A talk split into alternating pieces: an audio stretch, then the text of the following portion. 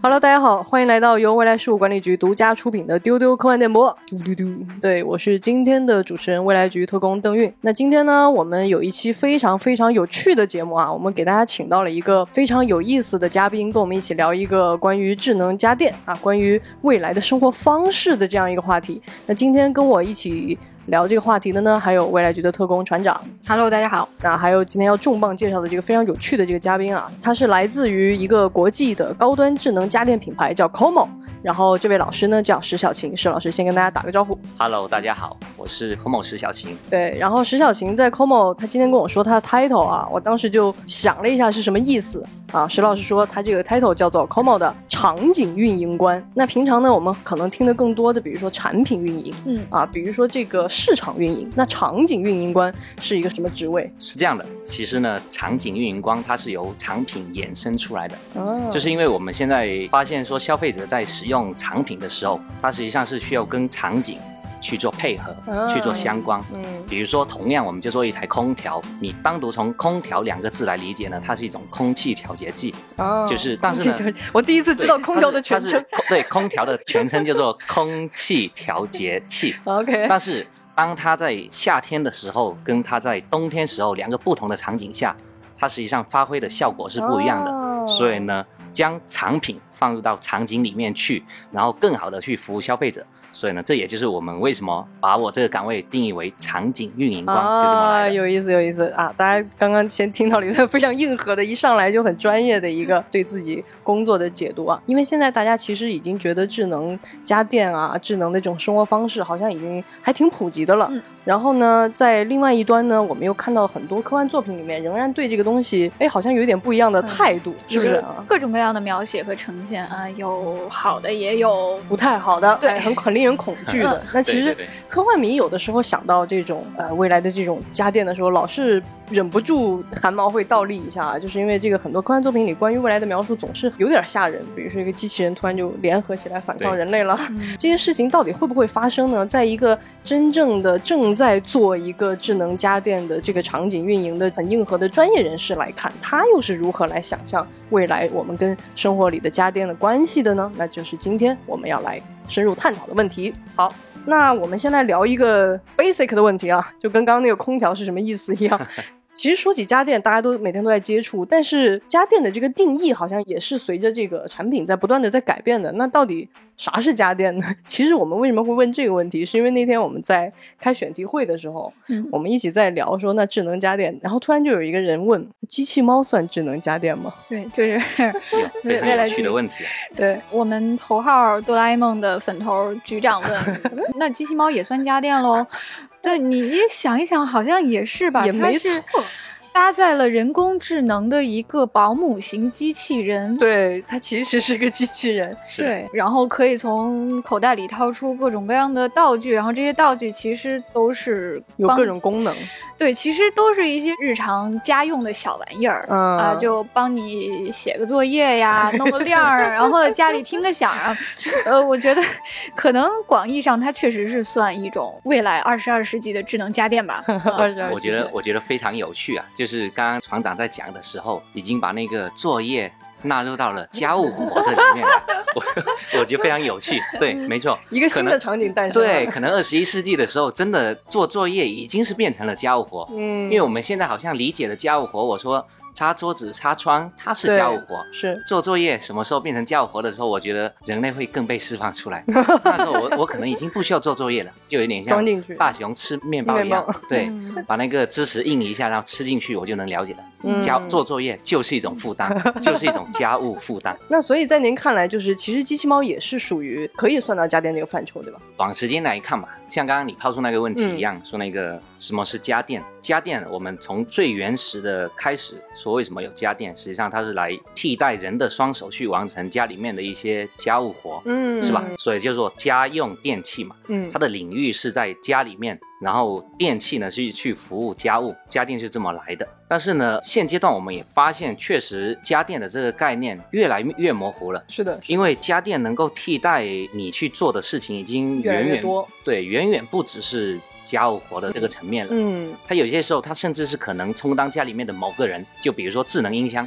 嗯，对他，他可能充当你家里的某个人跟你聊天或者什么，他一定带有一点点那个情感属性。嗯，但是现阶段的领域里面，其实绝大部分呢，它还是会回归到那个家务活里面这个场景里面来。嗯，那我们从家电本意上面来看呢，我们。可能觉得说机器猫它暂时不算是家电，但就有点像我们刚刚在讨论的一样，在往后去延展，把作业变成家务活，把变各种各样的东西都变成家务活，甚至是你在家里面可能要造一个什么那个 3D 打印一个什么东西出来，这些可能也会变成家务活的某一部分的时候，嗯，那。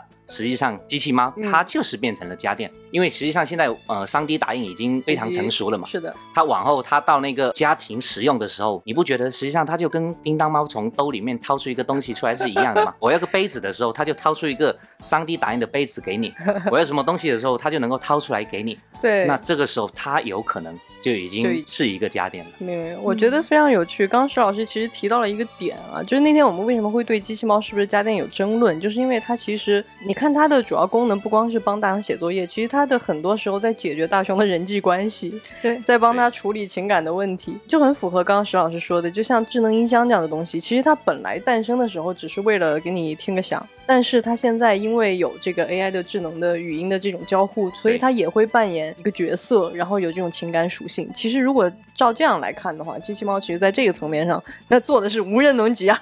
史上最好的小伙伴，对，而且根据石老师说的刚才那个场景来理解的话，大雄他们家就可能对妈妈来说最头疼的一个场景就是照顾大雄，对，然后哆啦 A 梦就完全其实把照顾这个最麻烦的工作给接了过来。你要这么理解的话，对，你说它是家电业务，哎，有意思，有意思。不过突然间想到了大熊家里面，实际上有一个比较冲突的点，我发现哦，是什么？机器猫把大熊照顾得很好，但是却没办法把他妈妈照顾得很好。实际上应该把他妈妈从家务活里面释放出来，这时候才是一个场景相对匹配的场景。哎。灵魂拷问，灵魂拷问。对，当已经有机器猫这么先进的一个家电场景出现的时候，按道理其他所有的家电也应该非常非常智能。对哦，哎，你看石老师跟我们的思路果然不一样，我们都默认说大雄跟哆啦 A 梦他们俩是伙伴，他们俩一块玩就行了。但是站在场景运营官的角度会觉得。你并没有解决这个家里的问题，嗯，是我特别喜欢这个点，这个点就很像我们经常会吐槽一些那种家电的广告，对，就是你爱妈妈的方式，就是给他，哎，给他买一个，买一个更好的 家具产品，继续让他在厨房为你干活。石老师这个吐槽太犀利了，我没有想到今天在讨论机器猫是不是家电的瞬间，竟然能迸发这么犀利的一个观点，有趣有趣。因为在很多的。关于未来的科幻电影里边，我们能看到一种趋势。这个趋势，我其实个人认为啊，作为一个科幻的创作者和研究者，我会觉得有点太泛滥了。这个趋势就是到处都是触屏。你可以想象，你可以回忆起来，脑子里应该很多电影都出现了吧？啊，墙也是可以按的，然后桌子也可以按，然后反正哪哪都可以按。最奇怪的是，他在家里也会突然出现一些虚空的、全息的，对，然后这些屏幕还叠加在一起。对，就想实际操作上，你不四个屏幕叠在一起，你怎么看字儿呢？是的，是的。那不知道从石老师您的角度，您觉得这种无限的这种触摸的交互会是未来的一个可能性吗？我觉得这件事情应该把它给拆分开来开来考虑吧。首先，第一点，家里面全部都是屏幕或者是全部可触控，它会不会有这个需求？我觉得答案应该是铁定会有的。嗯。但是呢，它肯定是针对特殊人群，就是因为我们都知道，实际上消费者他会分层嘛。是的，是的。就有些人他可能对屏幕的追求会追求的非常极致，他可能会觉得说家里面到处都是屏。到处都是语音，就很爽。到处对，到处我都可以触碰，会非常爽。就是我想干嘛就可以干嘛嘛，反正也不会局限着手机这么一块小屏幕。是。那这部分群体呢，我们觉得他如果是到了极致追求智能的时候，应该有这个需求。嗯。当然了，更多的情况呢，或者说从消费者分级上面来看，肯定会分出一部分群体，他就觉得说家里面到处是屏幕不实用。嗯嗯，这是铁定的，对，因为从使用习惯或者是一些操作习惯上面，他可能觉得说到处是屏幕，使用起来就很不方便。嗯，对，所以这是从消费者真实使用这个场景上面做的一个判断。嗯，未来的厂家有可能会区分出多种厂家，针对极致人群，我就是把家里布成那个全是屏，住在对那针对但针对于那个呃另外一种人群呢，我又把他家里面变成是。某一种使用方式，呃，现在我可能想不出来，但明白明白，对，但可能就终究会有这样的一个解决方案去满足不同人的习惯，嗯，这是从人群上面我的一个理解。对，我觉得你看石老师就是不愧是一个优秀的场景运营官，他始终在回到说具体的场景，因为确实是这样。其实我们在做科幻的时候是有这个问题的，就是其实你的设定要绑着你的叙事或者是人物的状态。其实你看，比如说我们之前聊过。雷德利·斯科特的科幻片，你在他的电影里就不会看到那种对触屏的滥用，或者是未来某一种技术的滥用，是因为他会很知道在未来不同的人的审美。你比如说他做的那个顶级的那个人工智能，他的家里放的是大卫的雕塑。哎。就是它不需要通过这种到处都是屏来显示说我特科技，嗯，我特别未来，嗯，是的，嗯嗯。还有比如说早期的日漫哈，就是上世纪八九十年代，还有千禧年前后，比如说大有克洋这种机械狂魔，对他可能会比较喜欢画按钮啊什么的。然后包括星际牛仔那个时候的设计，我看它飞船上的操作面板啊，比如说飞机的引擎，都还是那种有一个防护盖儿，然后你需要插一个钥匙拧一下才能启动。对对对，很复古的。对，我觉得这种设计它就处在一个美学和人体工学还有功能学的一个交叉点上。就首先，就像石老师说的那样，它可能是一个个人的趣味。有人喜欢全面屏的，就是像。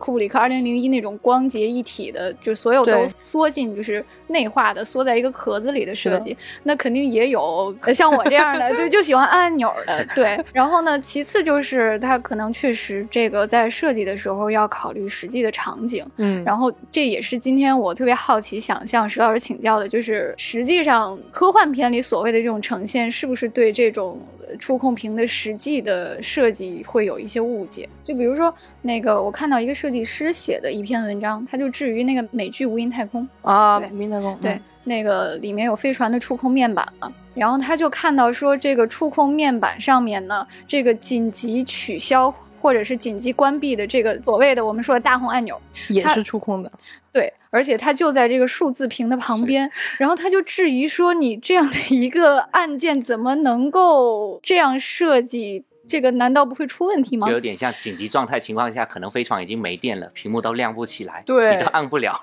是的，对对，所以特别想问石老师，在现实的这种智能家居的设计上，会不会出现这种设计上的考虑？回到屏幕刚刚那个问题，实际上呢，为什么现在很多的科幻片也好？或者是很多的一些厂家也好，都会不断的往产品上面去做屏幕，对对对，往那个影视里面去做屏幕，就像刚刚说的，会通过屏幕来体现那个科技感科技感，对，是因为这个本来是一个市场趋势，嗯，我如果再往回说，就是在幕上面刻字 到写字，对。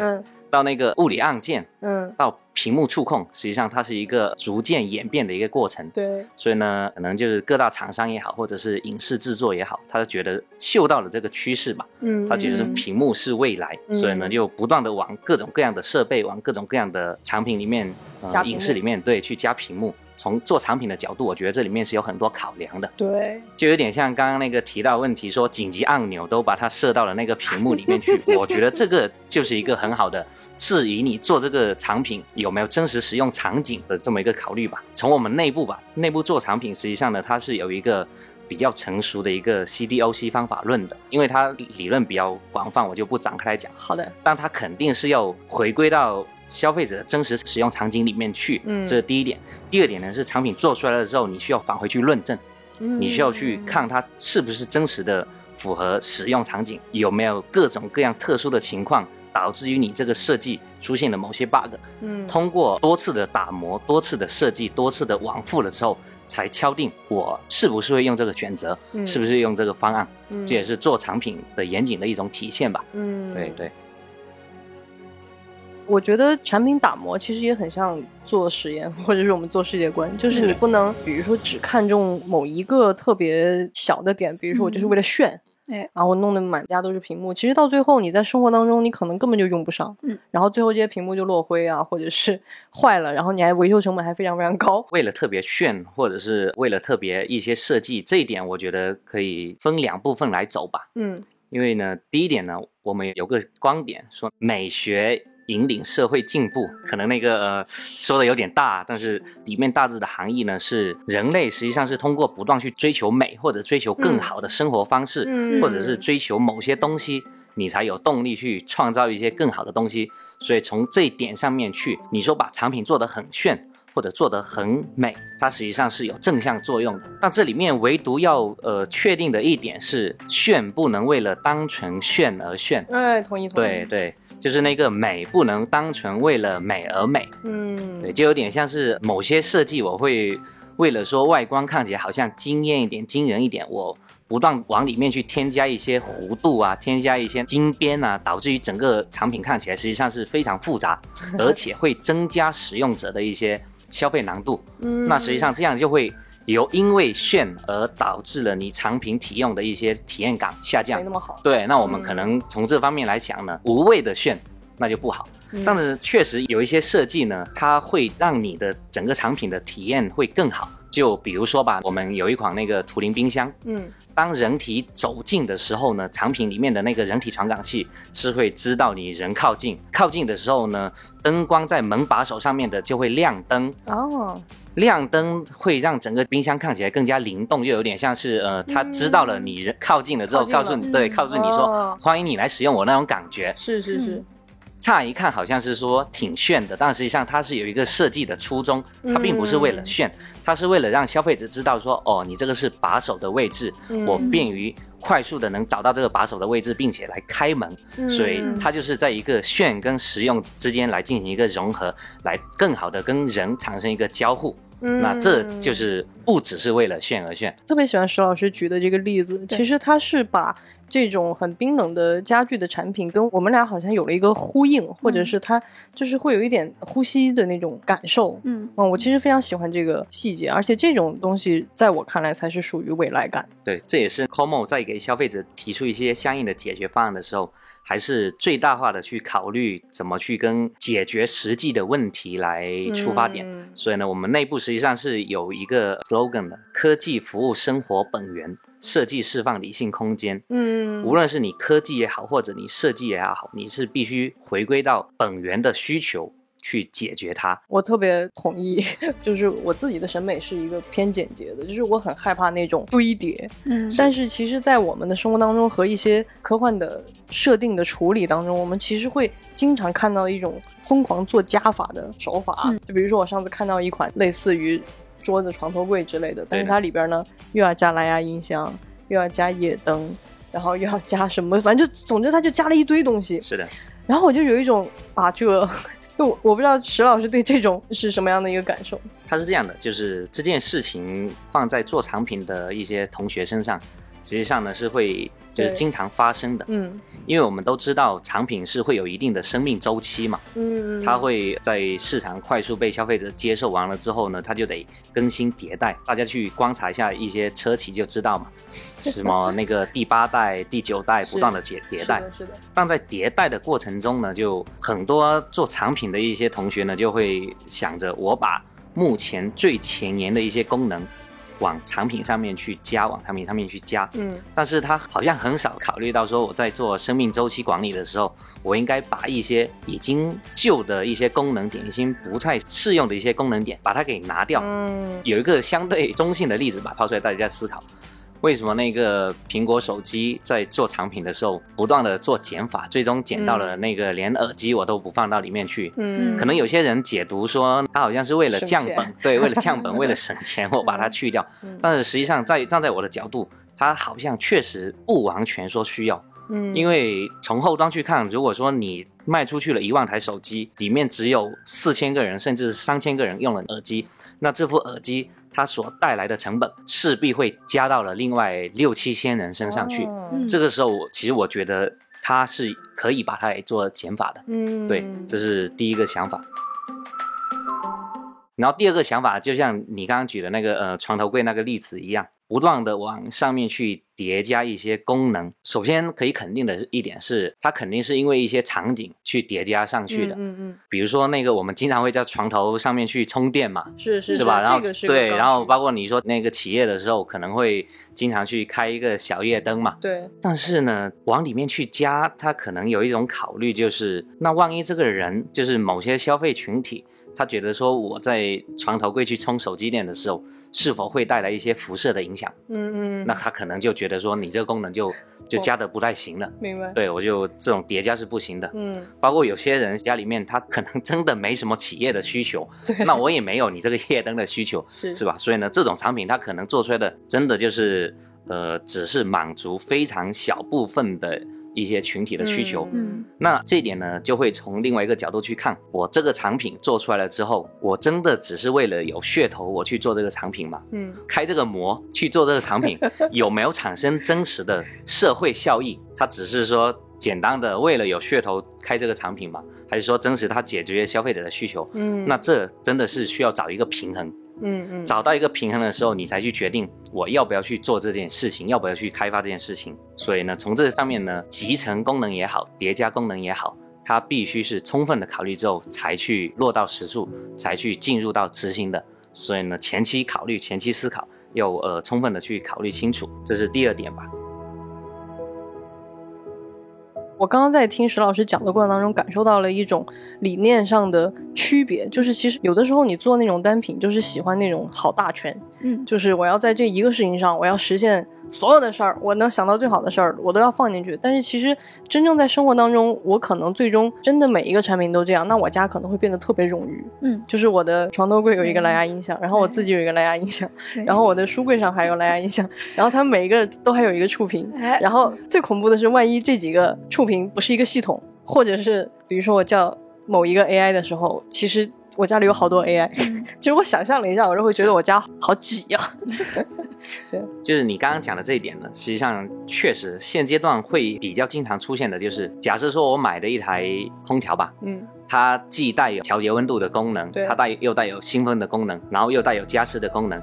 然后假设我再买一台加湿器，它也带有加湿功能，又带有那个调节温度的功能。那这时候你买两台产品的时候，实际上你会发现加湿功能跟那个调节温度功能已经被重叠了两次。嗯，那这个时候往往就会造成冲突。对，对我是以哪台为主？嗯，家里面的加湿是加两遍湿，那会不会变得太湿？嗯，对，是吧？调两遍温度，那会不会调的温度太低？对，那实际上这就是会带来一个我们说为什么说全屋智能可能是会有一个更。站在全盘的角度去考虑这个问题，因为它可以规避里面的一些冲突点。嗯，我只给他一个好的方案，至于怎么去实现，我充分去考虑每一个产品之间的分工，做好这个分工，给到消费者的是一个完整的答卷。你也不需要说知道我是非常怎么去分工啊，分得有多严谨啊，有点像一个理工科一样分得太过仔细，你也没必要。你只需要知道的是，我会把一些赘余的东西拎掉。然后给到你一个好的答案，好的问卷就行了。明白，对。那所以其实，在很多的这种设计里面，我们感受到的是一种单个产品的争奇斗艳。现阶段呢，大家有没有发现，就是全屋智能的相应的一些解决方案，实际上它往往会导致于智能不智，人工智障。对，还不只是人工智障的问题，它会，你比如说每个设备它去争奇斗艳，它能够做到非常智能，嗯，这是一件好事。但是放在全屋智能的时候，它会出现有两个问题。嗯，第一个问题呢，就是因为每个设备的功能都太集成，导致于说功能重复、功能叠加，这是第一个问题。第二个问题就是我为了把各个呃全屋智能东西我把它连接，我把它创成全屋智能，而导致于好像原本的那个单品的智能能力没被释放出来。哦，举个。比较简单的例子，大家可能在家里面用智能音箱的时候，会有一种使用场景啊，就是智能音箱打开空调，智能音箱空调调二十六度，嗯，智能音箱空调风度调大一点点，嗯哼，然后在智能音箱那个风不要吹着我，但实际上呢，比如说这个问题放到了我们那个单品上面，实际上现在空调已经能做到，我一键我就去优化室内空气。我根本就不需要说开调温，不要吹我还是干嘛？对。但是实际上呢，智能音箱因为它连接了空调了之后，反而把空调原本的这个非常极致的这个能力 把它框住了，好像有点被封印住了。实际上这种体验是并不好的。啊，对，所以呢，站在这个角度呢，Como 才提出来说，深度智能其实是一种。更好的全屋智能的解决方案。哦，因为我已经不再需要说简单的开关灯、简单的开关空调、简单的调温度，我只需要简单的告诉他小美小美，一键优化室内空气哦，然后它就能够帮你把室内的空气通过温度、湿度、风速。新鲜度、洁净度五个维度都去调节哦，对，它就它就一个指令就能够深度去操控这个能力，去调用这个能力。实际上呢，深度智能应该作为全屋智能的一个必要条件。明白。对，呃，我觉得这特有趣，因为其实刚刚石老师在讲的时候，你知道我脑子里是什么场景吗？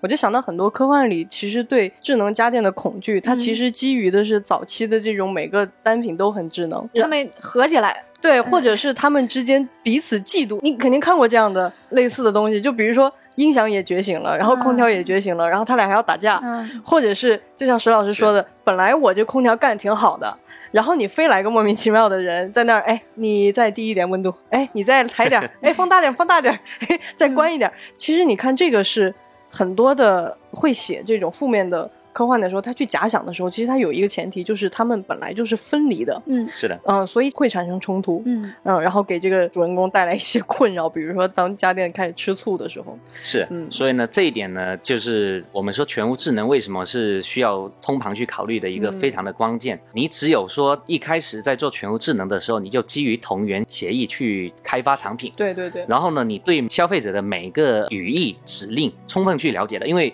其实每个智能。商品它可能对消费者的需求意图解读它是不一样的。对，那这种情况下，当你大家的理解是不一致的时候，你把它凑到一起，它就形不成一个整体。所以，基于同源协议的开发这一点非常的重要。只有大家把信息把它对起来，理解对起来，是其实管理都是这样的。就是如果你的所有管理的部件，或者说这个系统里的每一个组成部分都能够基于共同的目标来考虑的话，其实是更简洁的。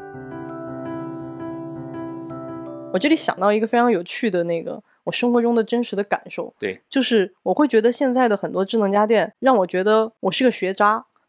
就你明白吗？就是你每买回来一个东西，它都有一个很厚的说明书，嗯，然后开始教你怎么样设置，然后这个是那个，那个是那个。我可能比如说，当我想调空气的时候，我还得去考虑说啊，这个空调的温度是多少，然后湿度，然后他们俩不要打架。就是这个工作就变成我的工作了，就是我每天回来家，我还得深刻的理解我家的家具，然后我再给他们调配工作。但其实这个东西本来就不应该由我来承担。是的，这可能有点大家处在的目前科技发展到的这个阶段吧。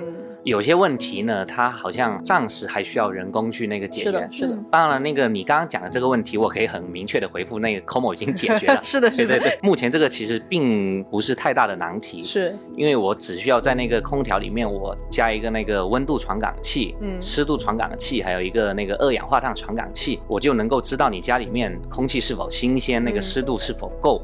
包括那个呃温度是否已经达到了最舒适的状态，嗯，所以我加一些传感器就行了，这是第一点。然后第二点呢，它并不是简单的加传感器，因为传感器它只是有点像我们的皮肤去感知，那真真正正觉得舒不舒服。我们是真的得脑袋去想一下，好像皮肤有点湿漉漉的，不是很舒服。嗯，那它是一个非常复杂的一个感知嘛。对，所以这一点呢，我们是提炼了，就是多个地方就是宜居的气候，比如说像温哥华、像维也纳，它去提炼它相应的在呃温湿风静线五个维度上面，我们怎么去做到让消费者体感舒适？有这么一个体感模型了之后。我才能够把刚刚我讲的温度传感器、湿度传感器啊、什么二氧化碳传感器啊这些所有的传感器集成了之后，给到一个好的解决方案。所以它里面是需要有一个体感模型来给出解决方案的。当然，我我只是回应刚刚你讲的这个问题啊。那现阶段可能确实还会存在有一些要人工要用户来学习，这肯定跑不了。但是对这件事情呢，我也有自己的理解。随着科技越往后，解决方案越优，终究有一天它是。真真正正能够去解决，就像你说的，嗯，零学习成本，或者是低学习成本，享受更好的解决方案。嗯，对。我特别喜欢这个石老师刚刚说的这个功能，因为我觉得这个事儿我太有感触了。因为我是一个南方人，我在北京生活这些年，每到冬季我就很想死，因为干了是吧？太干了，而且那种干是我好像单独一直开加湿器，然后家里又有暖气，就是对我来说真的非常的痛苦。就是我相信，比如说我跟船长同在一个房间，但是他可能是个北方人，他可能没那么难受，但是我可能就已经要死了。对，所以我觉得每一个家庭。就像石老师说的，我找的是那种让你最舒适的体感模型。我觉得这个事儿真的就很重要。它不是站在我科技的角度在那边给你一个很僵化的指标，说哎湿度就是要多少多少，温度要多少你就最舒服。不是啊，你怎么知道呢？我是南方人，我湿度要求很高的。对，因为你刚刚讲的那个是我们居家的那种空气气候的那种感觉嘛。对，实际上呢，空气还好判断，因为空气呢你是可以通过体表去判断嘛。对，无非就是湿一点或者高一点。有些时候呢，实际上你是通过体表你还判断不出来的。哎，比如说我们现在在喝的这个水，嗯哼，你在家里的时候，实际上你是很难知道说我这个水究竟好不好。嗯，水质对水质的结果你是不知道的嘛，因为你也没有谁会在家里面搭个实验室，真的去 去测说那个什么 TDS 值会不会太高，那个双碱度好不好，然后那个会不会太硬了水垢。有一个简单的实验啊，你可以打一个那个肥皂水，嗯，打出来上面的结的水垢很多，你就知道家里的水质太硬了。哦，是吗？对，但是你做做出来的时候，你已经这杯水你已经不能喝了，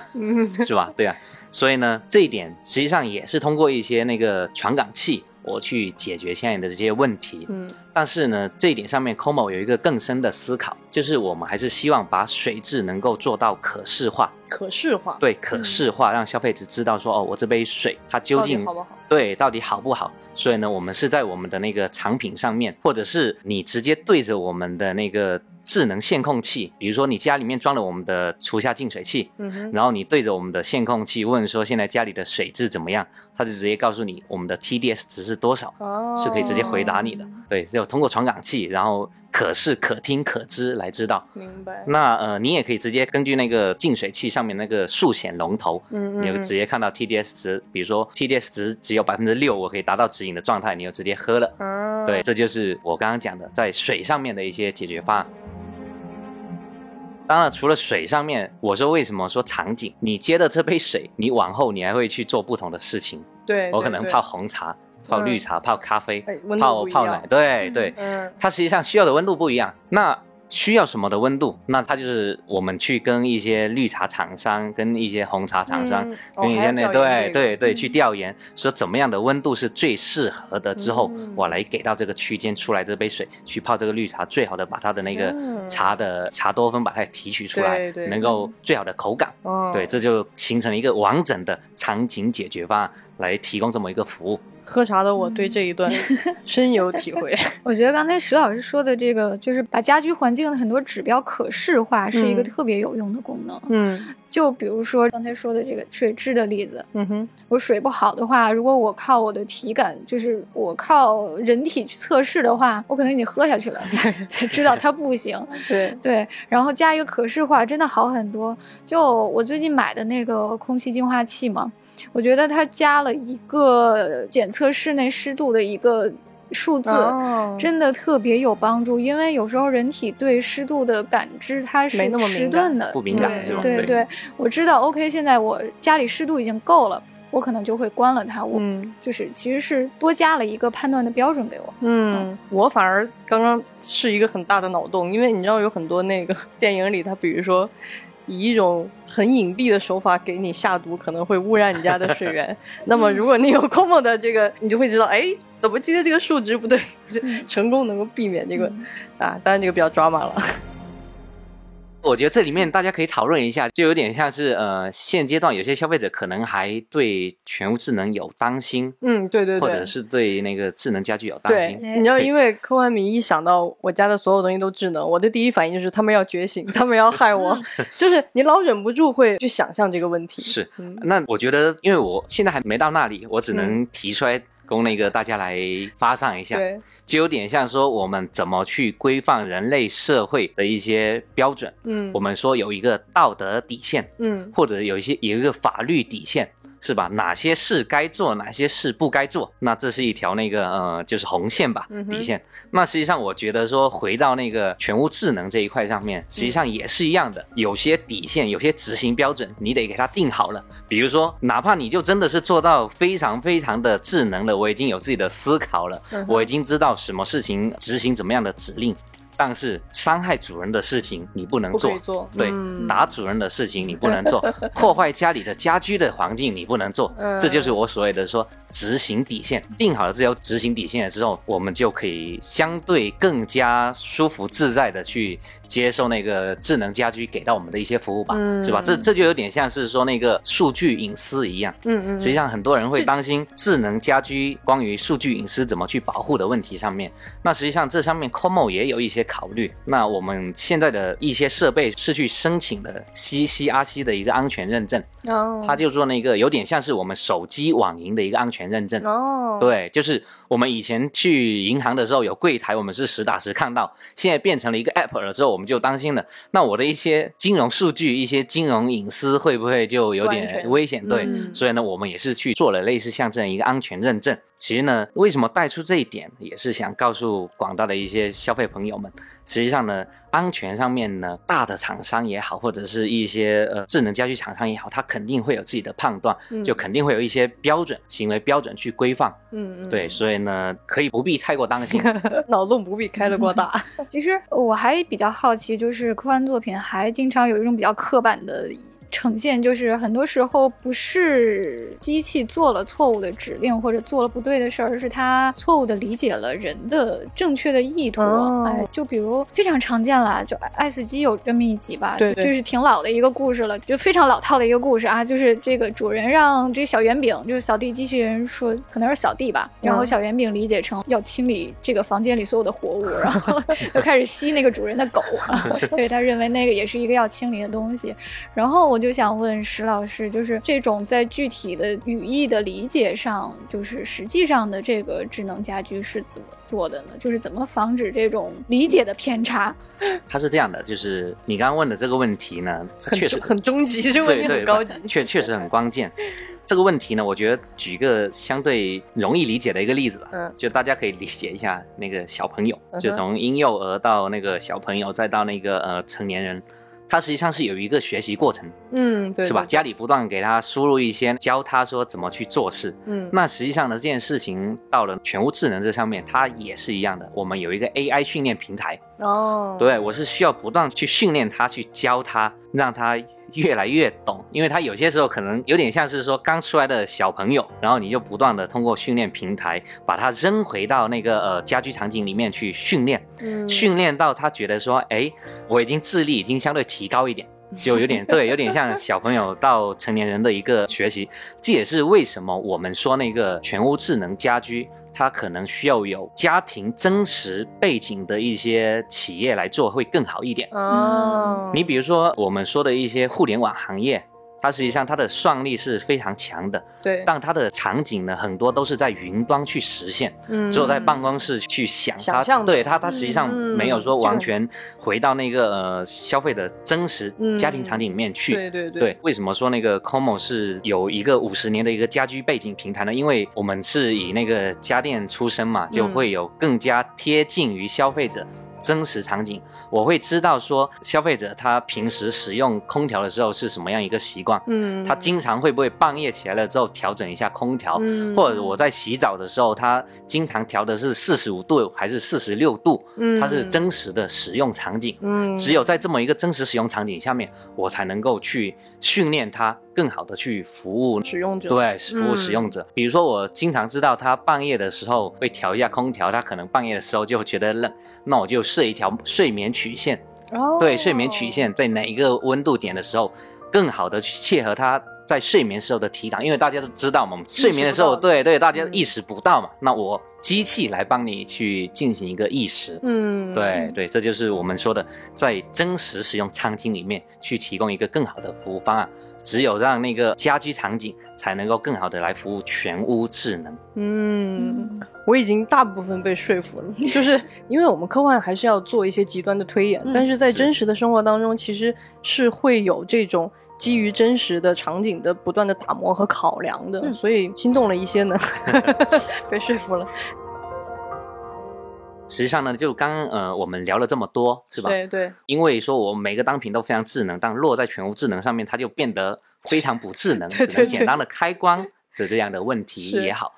或者是说，我说一些厂家他可能没回归到真实的，呃，使用场景里面去，然后导致于说我在使用的时候带来的些许不方便，对也好。那实际上呢，那个呃，COMO 对全屋智能的理解呢，我们是简单这么思考的：它必须是回归到真实的消费群体里面最迫切的一些重点元素，比如说空气、水、营养、洗护，包括你可能讲的说灯光。安全对是吧？隐私还有一些娱乐，可能家里面肯定会做娱乐。回归到这些基本元素上面去，我们给他提供一个相应的一些解决方案。嗯，然后在每个元素里面，我怎么去做一个拉通跟平衡？嗯，为什么说做拉通跟平衡？我举个例子，你们大家可能就会有感觉。我们喝的水是喝到身体里面，嗯哼，但实际上我们呼吸的空气里面也有水。啊，是对，所以这个时候呢，我们那台净水，就是净水出来的那个净水，跟那个全屋空气里面的加湿，它就应该是作为一体去打通，我来不仅让你喝到的水非常好。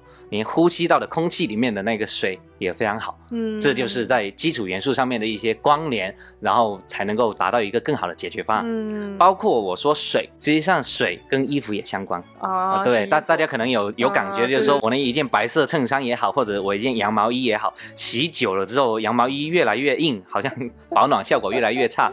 包括说衬衫越洗越黄，对对，这些其实都是水，对，都是水的问题。那我就需要把全屋的用水的这个解决方案来解决到你全屋洗护的这个上面，它是其实上是一个有机的联动的，解决这个问题，它才能够解决真正的问题。它就不会说我买洗护的时候我就当考虑一台洗衣机，我买水的时候我就当考虑喝水。哎，这个还真的是很有趣，因为我觉得这个思考为什么让我觉得特别的先进，是因为就是石老师说的这种回到那个根源，那个根源到底是什么？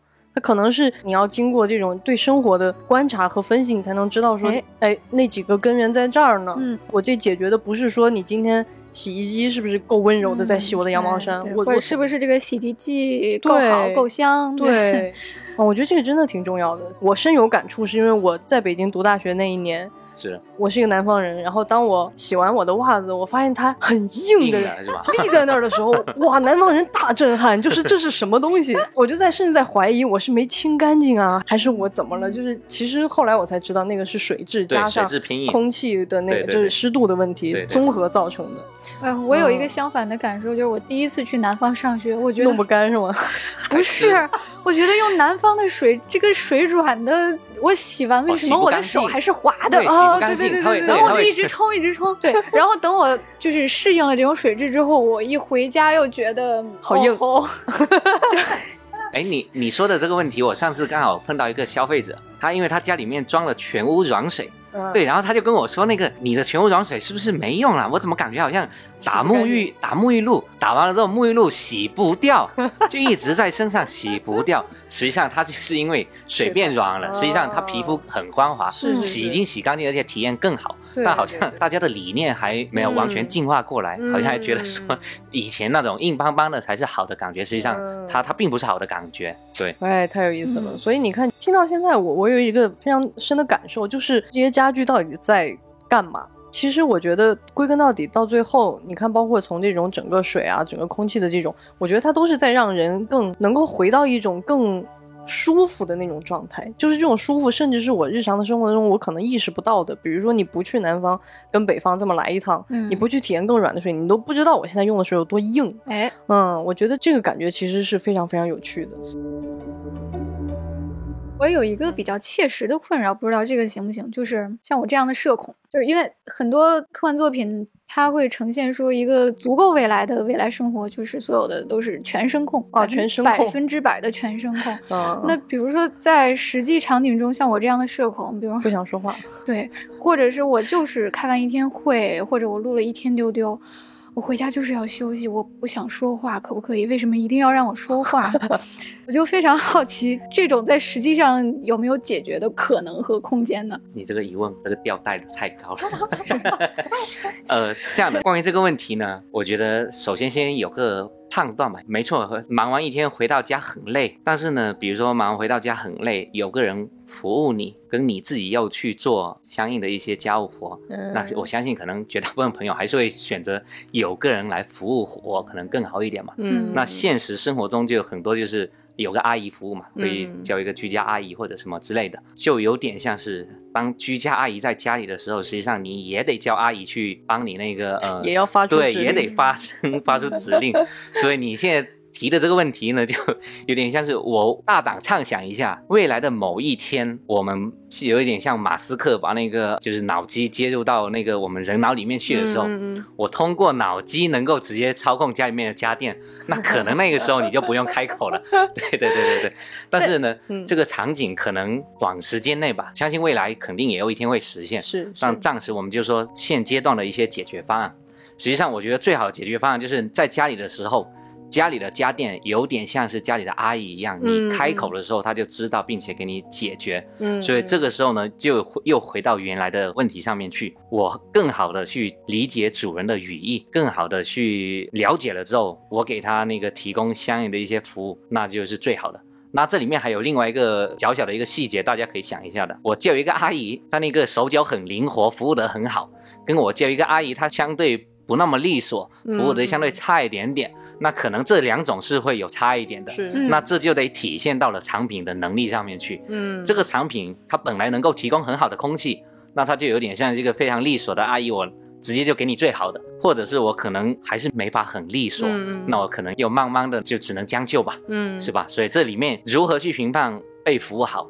首先，阿姨得利索，就是产品的 能力，对产品的能能力得好。嗯。第二点，阿姨得理解到你的意思。嗯。所以呢，就是语义解析得解析得好，这两个加起来才是更更好的服务。其实我知道 Como 现在有一种功能，就是我可以设置一种模式。对。对吧？其实是不是有可能以后，呃，随着技术也更往前进，其实你回家你不用说什么，因为比如说你回家以后，他就知道。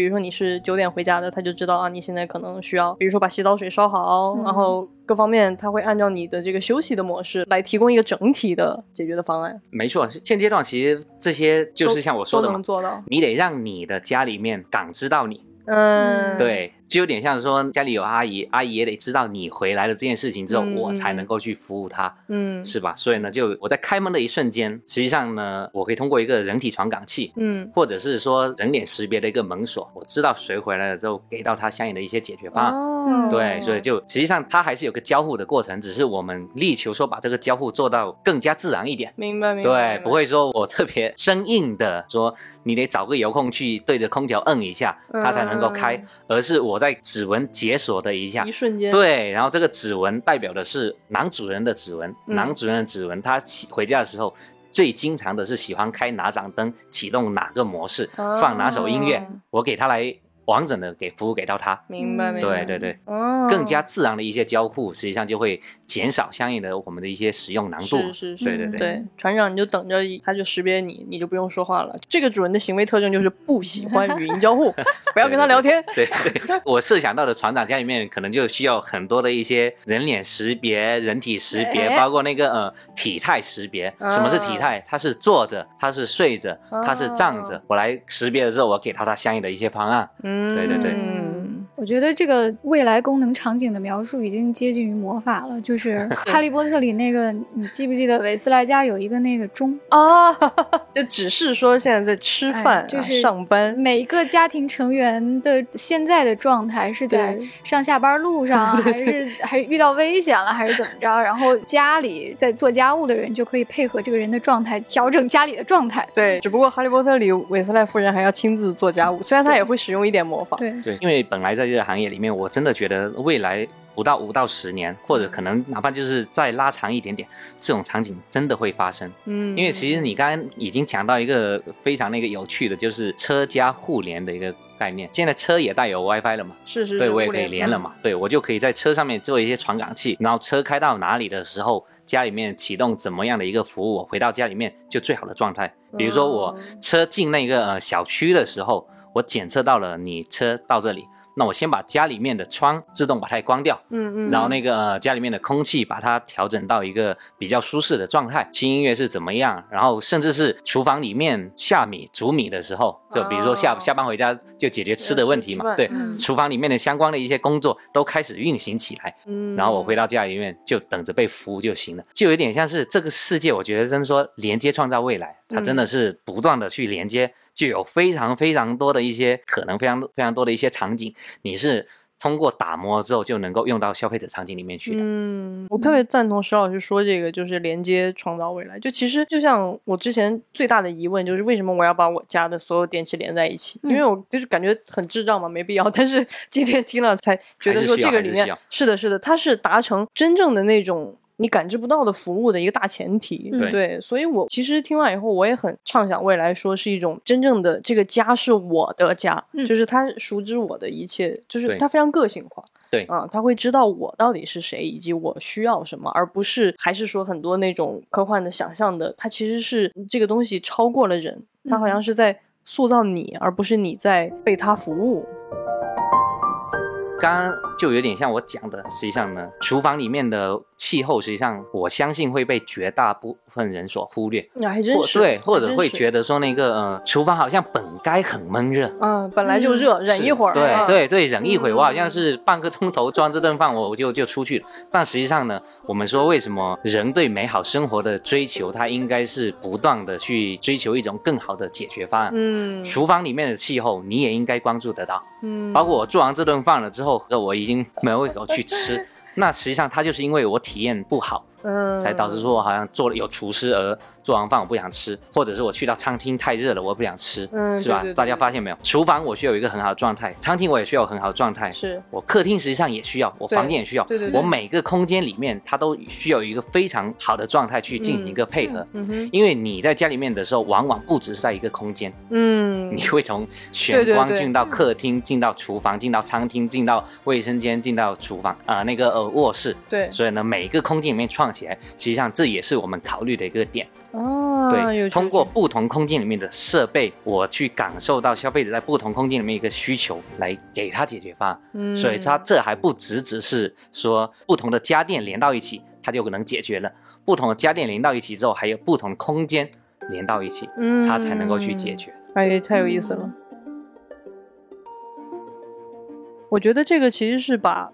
生活的场景给深化了，就是我在我家不再是说，比如说每一个空间分隔的。其实我觉得南方比较有这个体验，就是南方的冬天其实非常非常非常冷啊，但是呢。我可能家里只有客厅有一个那种相对暖和的暖炉，然后这样的话，其实你去每一个别的房间，你都是发抖着进去，是，然后再 跑回来。其实我觉得这个不光是说我舍不舍得在每个房间加热的问题，而是空气本来就是流动的。但是像这些做产品的，像沈老师这样做产品的人，他是从空间的角度就已经开始思考这个问题了。对，嗯，呃，你刚刚讲的非常好的一点，舍不舍得。对，我认为舍不舍得不应该由你来。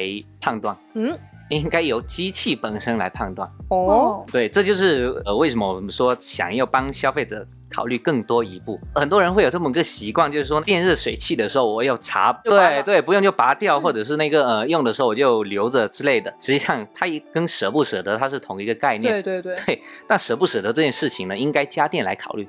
哦，对，我们现在有一个那个智能管家，还有一个那个分谷用电。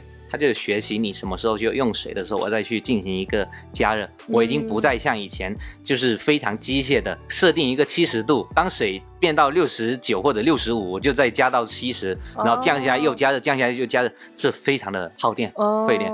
对，导致消费者就不断的对对对不舍得嘛。这件事情应该机器来考虑，机器来思考。哎，嗯，我又被说服了一层，我觉得特别好，就是。太有吸引力了。他是在帮我解决说我的生活本来可以有怎样的提高。对，就像刚才石老师一说，我才意识到哦，原来厨房是可以有所谓气候的。对对对，就是它本来也应该是一个像卧室一样舒适的空间才对。包括还有就是刚才我们提到的水的问题哦，就是你用过软水才知道哦，原来水是可以这样的。对，对的，没错，就是其实我们确实也发现很多消费者是被习惯教育了，但实际上呢，我们我们觉得应该是去告诉消费者什么样是更好的解决方案，而不是应该说觉得说习惯就是那样。这也就是我们说为什么进化式的一种生活方案。进化式的，对，有趣有趣。对我们抛开远一点讲，有以前洗衣服最古老的是在河边，对，在河边里面拿个木锤一直在那敲。后来到慢慢的洗衣机出来了，到慢慢的那个干衣机也出来，其实它是一个不断的说我去改变你以往的一些生活方式，然后带来一种新的生活方式的一种体验。我举个例子，可能那个船长北方的就更有感觉。回到家的时候，你经常性的会把家你身上的那个外套，冬天的时候身上外套你会怎么处理呢？呃，一个北方冬天回家外套味道挺大的，就觉得会有一种烟熏火燎的味道，对，然后就烟火气息，烟火气息，然后就只能挂在门口散味儿。对，有些人可能就是挂门口，有些人就挂阳台让它晾一晾，是吧？大家都有这么一个意识，我不把这件脏的衣服穿回家里。对，这其实是带出来一个问题：玄光的时候已经有洗护，就是有呵护这件外套的需求。哦，所以就需要把玄光变成一个全屋洗护的第一道光。哦，你回到家里面，你就应该有一台机器放在那里，是我来呵护着你从室外穿回的这件外套，不应该只是挂在门口里面。我也不知道它还是很脏，我们只是给一个心理安慰，觉得说这件衣服好像被护理干净，实际上它有没有我不知道。对对，所以这个时候就应该有一台设备。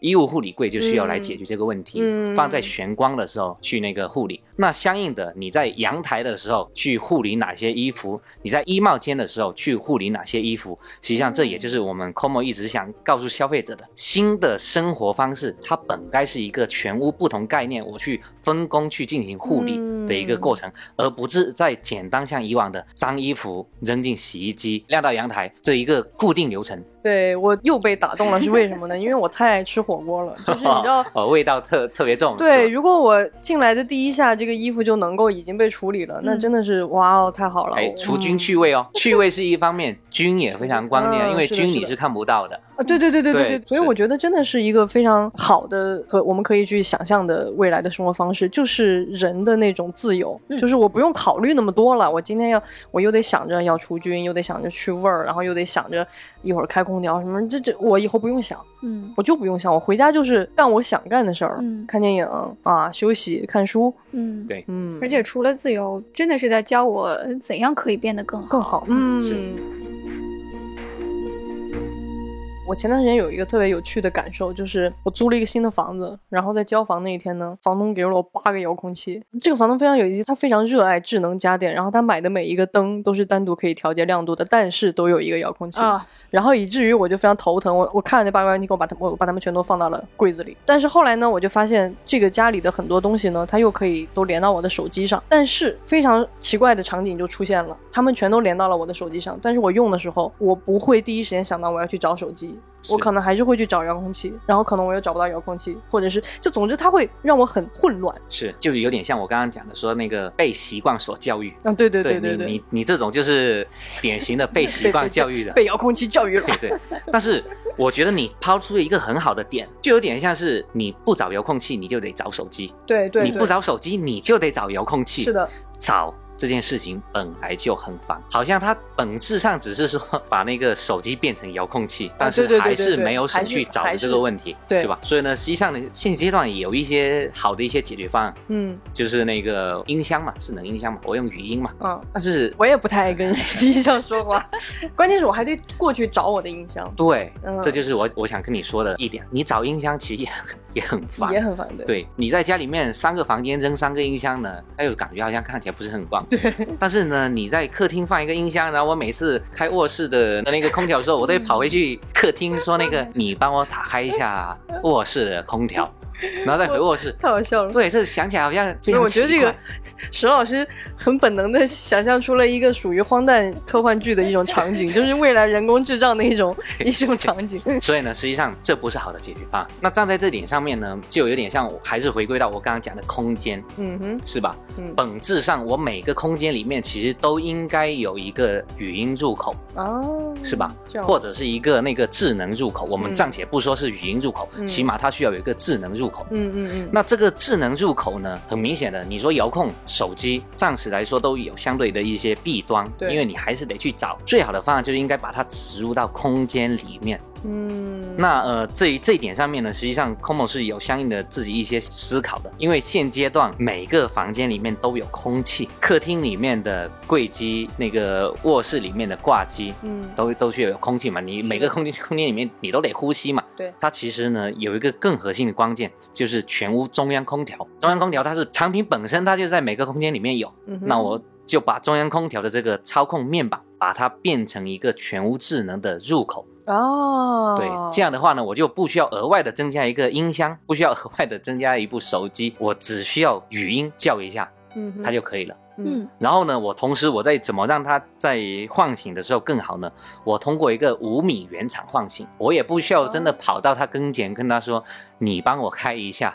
哦，有五米哦，对，五米原厂唤醒。比如我躺在床床上的时候，我唤醒一下，他就帮我拉窗帘啊。开灯啊，或者是说我要睡眠模式，你统一窗帘关上，灯关上，空调调到睡眠模式，我就不需要说再走近。那这也是 Como 全屋分布式智控的一个解决方案的一个出发点。我巧妙的把智能入口植入到空间里面的设备里去，然后我通过这个设备，我已经不再需要说反复的来回走动。那比如说我在卧室躺着，我也可以指挥，比如说洗手间热水器烧一下什么，就是。都可以指挥到。你说的这个场景就非常实用，因为大家想一下，我们洗澡的时候，家里面装热水器，燃热往往会装在阳台或者是厨房，对，是吧？那个热水跑到卫生间来，它还需要有一段的距离。对对对。这时候我直接告诉他启动零冷水，哦，对，它就会自动帮你把阳台的那个热水器的水引到了你的那个卫生间里面来，你洗的时候就可以直接出热水。嗯，对，这就是也是深度能力，家里面所有的家电我都可以操控得到。你也可以躺在那个卧室里面的床上，然后问他说：“那个冰箱里面现在有什么食材？”他告诉你可能有两个水果，